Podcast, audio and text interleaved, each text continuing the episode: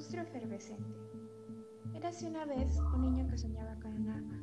Acurrucado en el silencio, el niño hablaba consigo mismo. Si tuviera un arma, ella aún me cantaría todas las noches. Si tuviera un arma, ella me seguiría dando un beso antes de dormir. Si tuviera un arma, no habría tenido que enterrarla. Si tuviera un arma, él no le habría golpeado hasta la muerte. Si tuviera un arma, él se habría largado dejándonos en paz. Si tuviera un arma, él no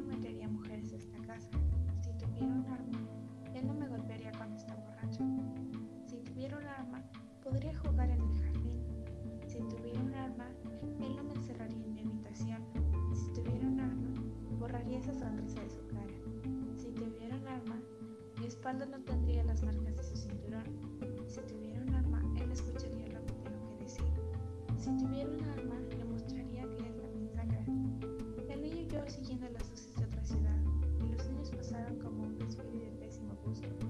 Los retoños tarde o temprano se convierten en árboles, y las víctimas tarde o temprano se convierten en villanos.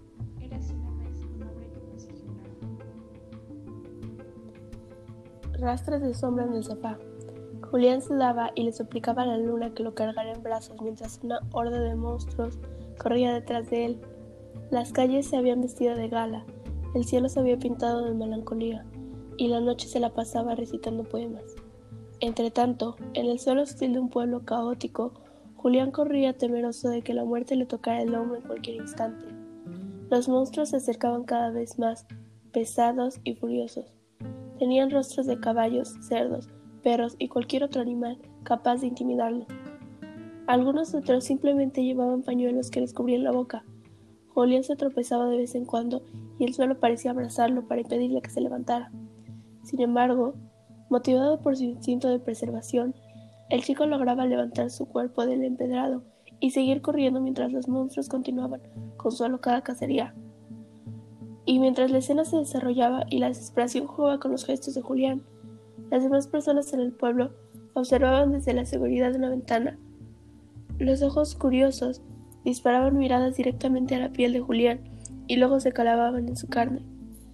La gente emitía palabras que solo hacían eco dentro de sus casas. En sus rostros se podía percibir el cálido alivio de estar protegido por cuatro paredes. Julián tocó infinidad de puertas que nunca se abrieron. Arrojó gritos que ningún oído se dignó escuchar. La gente no hizo nada, la luna tampoco. Los monstruos seguían embravecidos. Entre alaridos pronunciaban el... Le contaban qué le harían cuando lo alcanzaran. Le prometían una muerte llena de poesía.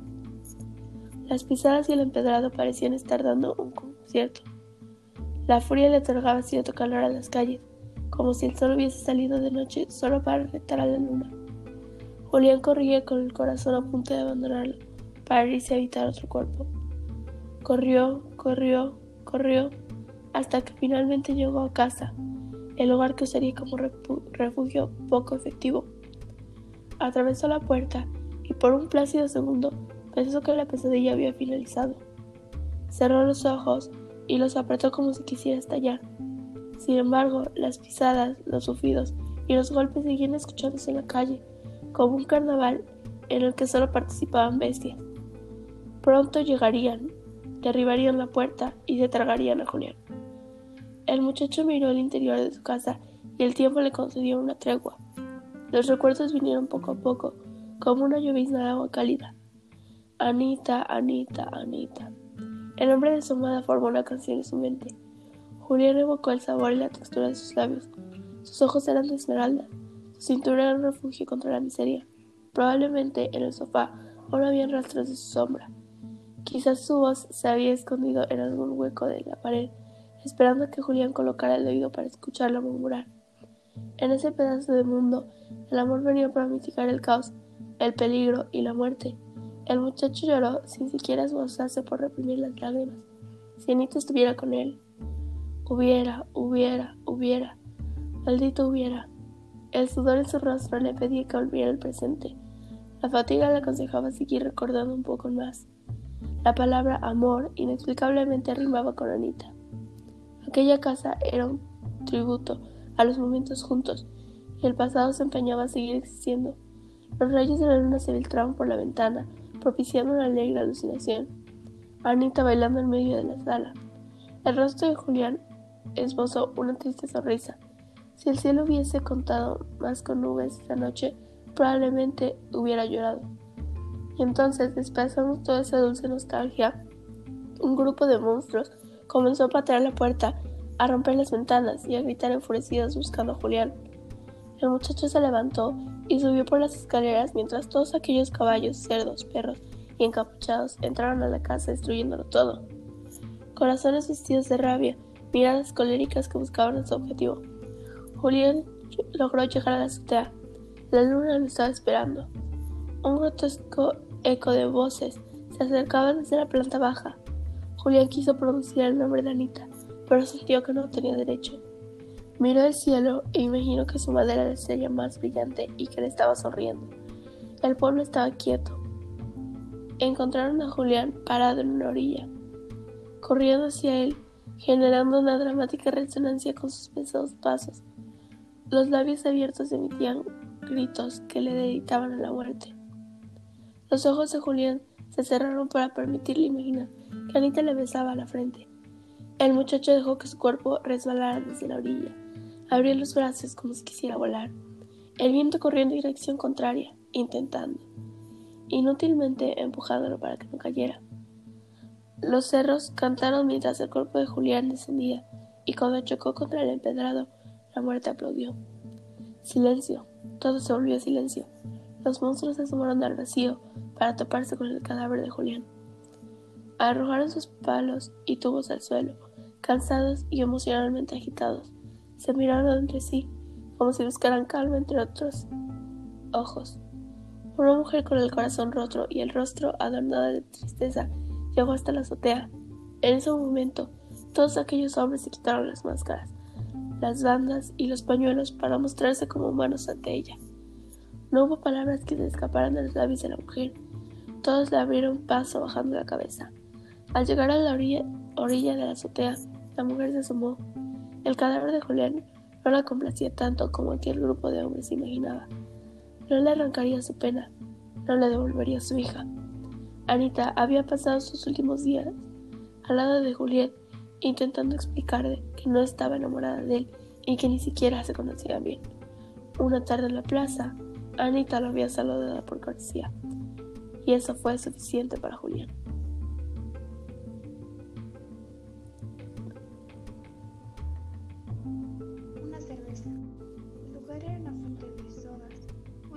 un local abarrotado de risas espontáneas, besos efusivos y amigos encontrados.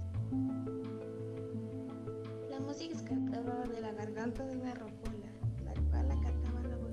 aquellos que insertaban monedas en su viento. Las bebidas adornaban las mesas y animaban las conversaciones.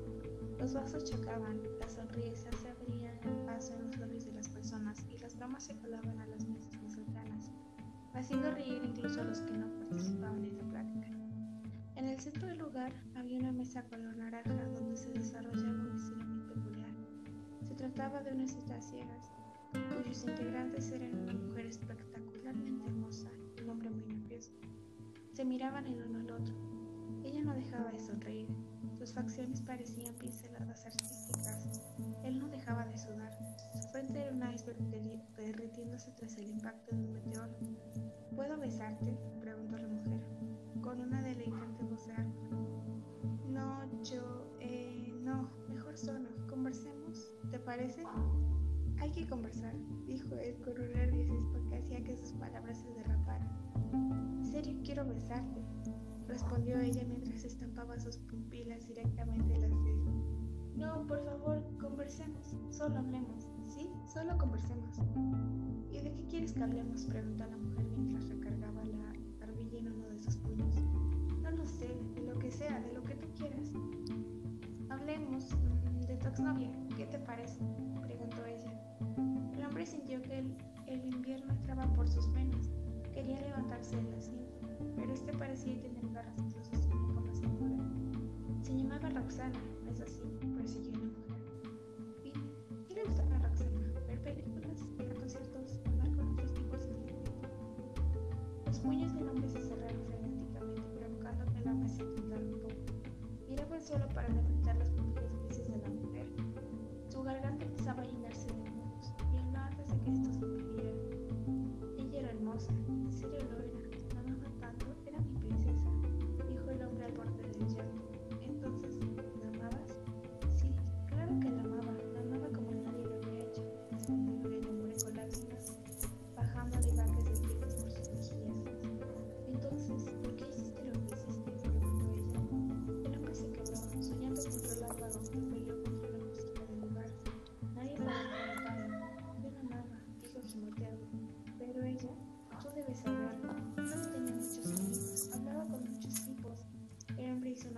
y luego prosiguió con un leve cambio de molestia de voz. Ella sabía que eso no me gustaba. Lo hacía a propósito para ponerme celosa. El hombre volvió a llorar. Ya, ella disfrutaba viéndome así. Tenía un hermano, ¿verdad? Preguntó la mujer con malicia juguetona. ¿Te refieres a Marcos? Sí, él siempre fue mi amigo. Veíamos los partidos juntos. ¿Y ya se lo dijiste?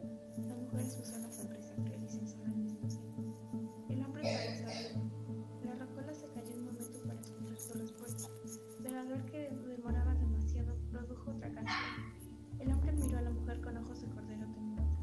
¿Puedo besarte? preguntó ella de nuevo. No, contestó eufórico el hombre. Entonces, dime qué le pasó a Roxana, exigió sutilmente la mujer. El cuerpo del hombre temblaba como si su corazón luchara por escapar de su pecho.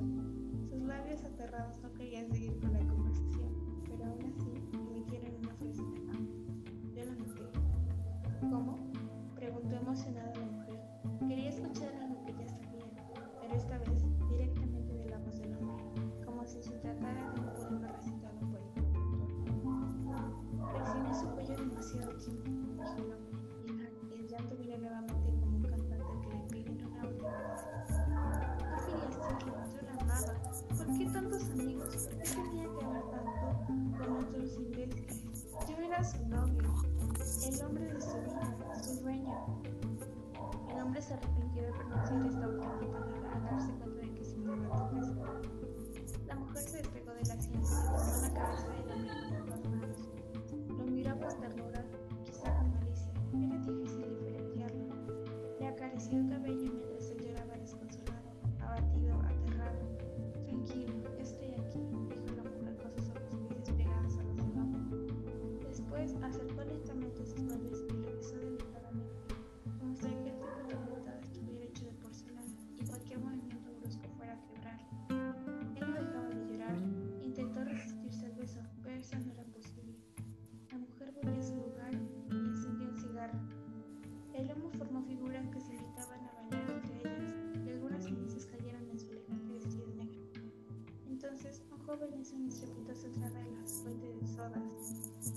ojos rojos y llorosos eran la evidencia de que acababa de enterarse de algo terrible apenas unas horas antes.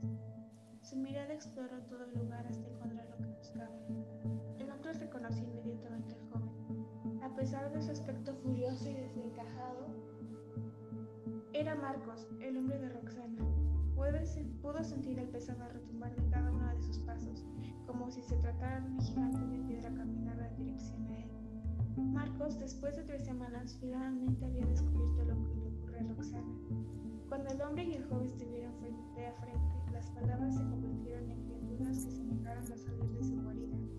La recola se cayó de nuevo y el silencio se volvió larga. Marcos sacó un. Su frente dejó caer dos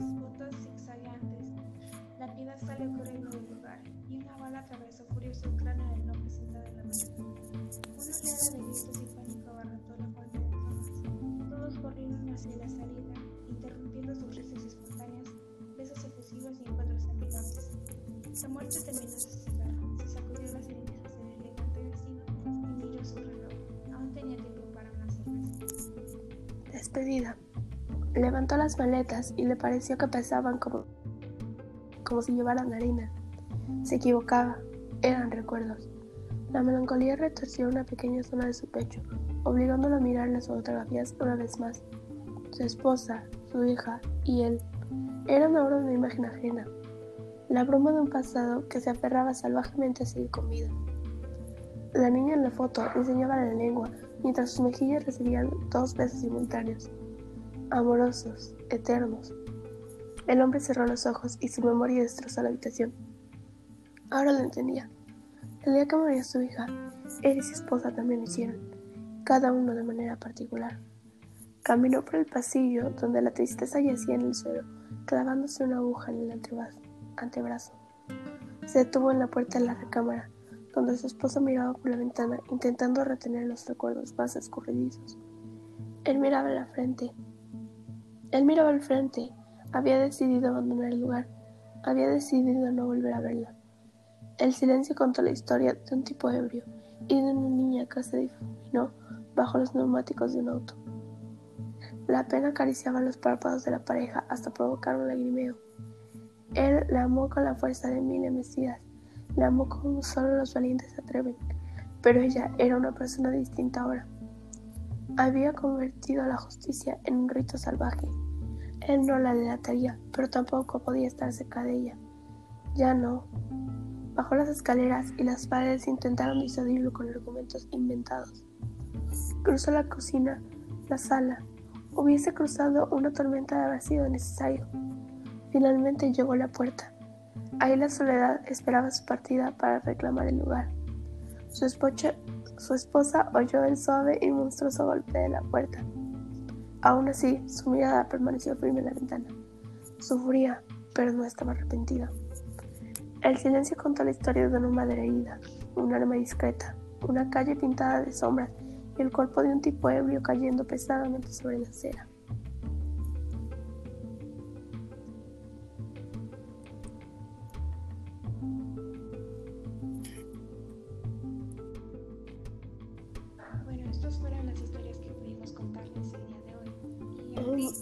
Siento que son historias muy interesantes, pues a pesar de que el libro, que por cierto el libro se llama Cuentos para monstruos, Em, no habla como de algo que me hubiera esperado, como, no sé, fantasmas, este, pie grande o lo que sea, sino habla como de situaciones no cotidianas, pero sí que se presentan en la actualidad.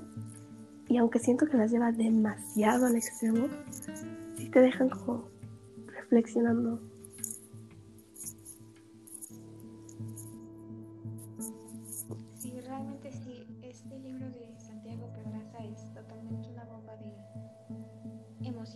porque te hace entrar en un misterio que nunca creerías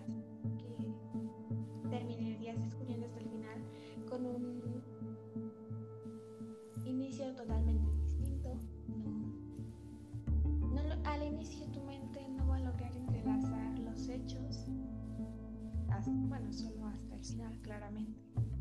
Es bastante interesante, sí, a mí también me gustaron bastante las historias, me parecen muy buenas.